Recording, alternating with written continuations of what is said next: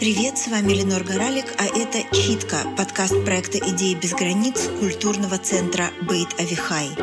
Каждую неделю я читаю рассказы Эдгара Кирета, и сегодня это будет рассказ «Король парикмахеров». Подписывайтесь на читку там, где вы ее слушаете, оставляйте нам оценки, слушайте нас на YouTube и пишите комментарии, которые придут вам в голову после чтения. Для нас это важно. Когда он не зачесывал назад свои волосы, они падали ему на лоб. Доставали аж до носа, скрывая глаза. «Последняя просьба», — спрашивал его командир стрелкового взвода глухим басом. «Может, сигару?» Он с достоинством отказывался. «Пли!» — кричал командир стрелкового взвода. Пули вонзались в него, и он падал. Сперва на колени, потом на живот. Вор с ковра щекотал ему ноздри. За революцию. У него были красивые волосы, очень красивые. Он всегда это знал.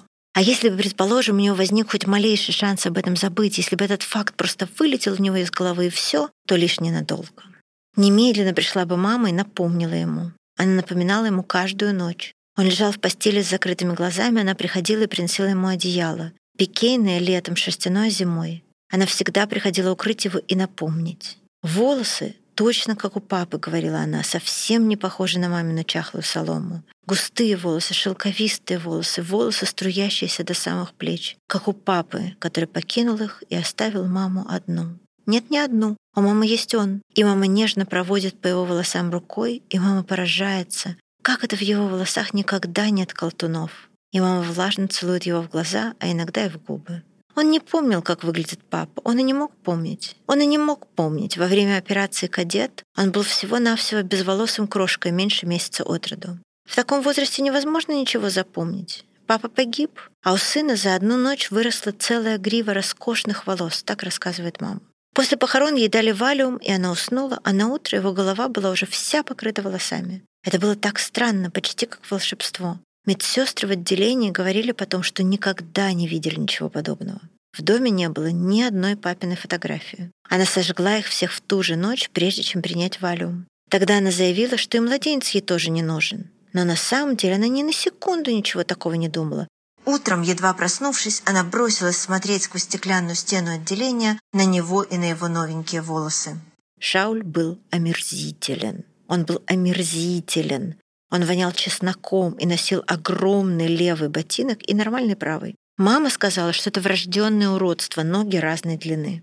Про себя он подумал, что весь Шауль — одно громадное врожденное уродство с этими его огромными очками и манерой прямо при нем облапливать маму, как медведь облапливает бочку меда. Одно большое врожденное уродство. Все с Шаулем было не так, даже волосы у него и те были фальшивые. И мама спала с этой скотиной. По ночам она по-прежнему приходила укрыть его. Летом пикейное одеяло, зимой шерсть. Нежно проводила рукой по волосам, густым волосам, шелковистым волосам, волосам совсем как у папы. Сухой поцелуй в лоб и назад к этой скотине.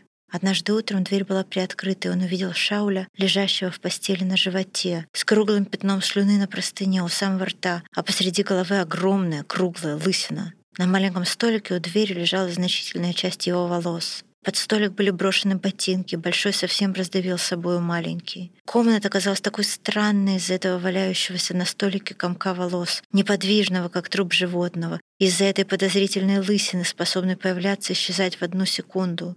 По дороге в школу он остановился у зеркальной витрины и посмотрел на мальчика напротив. Мальчика с полными губами, высокими скулами и папиными волосами. Кто знает, его мама не на такое способна. Между тем, как сжечь фотографии, тем, как отказаться от ребенка, она могла сделать и это тоже, прежде чем Валюм ее остановил. Может, его папа сейчас лежит в могиле лысый, а он ходит с папиными волосами на голове, чтобы маме было приятно. Он попробовал сдернуть парик одним резким движением. Скальп отозвался острой болью. В левой руке остались обрывки волос. Он внимательно рассмотрел вырванные волоски. У них у всех на концах было что-то белое и блестящее. Он понюхал белые кончики, они пахли клеем. Он снова посмотрелся в витрину. Волосы выглядели точно как раньше, но, может, чуть-чуть растрепаннее. Только сейчас над ними была надпись. Он прочел ее медленно.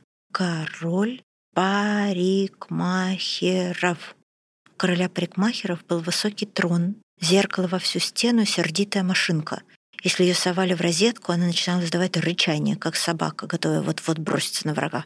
Отстригая прядь за прядью, он рассказывал прекрасные истории об африканцах с тысячами косичек и о лысых мужчинах, приходивших стричься каждую неделю. Рассказывая, он трещал ножницами, как кастаньетами, и обходил кресло со всех сторон. Закончив, король попросил разрешения собрать его волосы с пола и сохранить на память. Король уже 40 лет занимался своим делом, но таких красивых волос еще ни разу не встречал.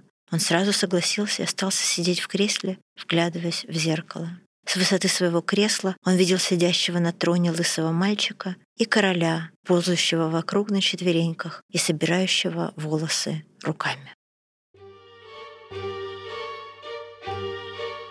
Ставьте нам оценки в подкаст-приложениях и подписывайтесь на нас в YouTube.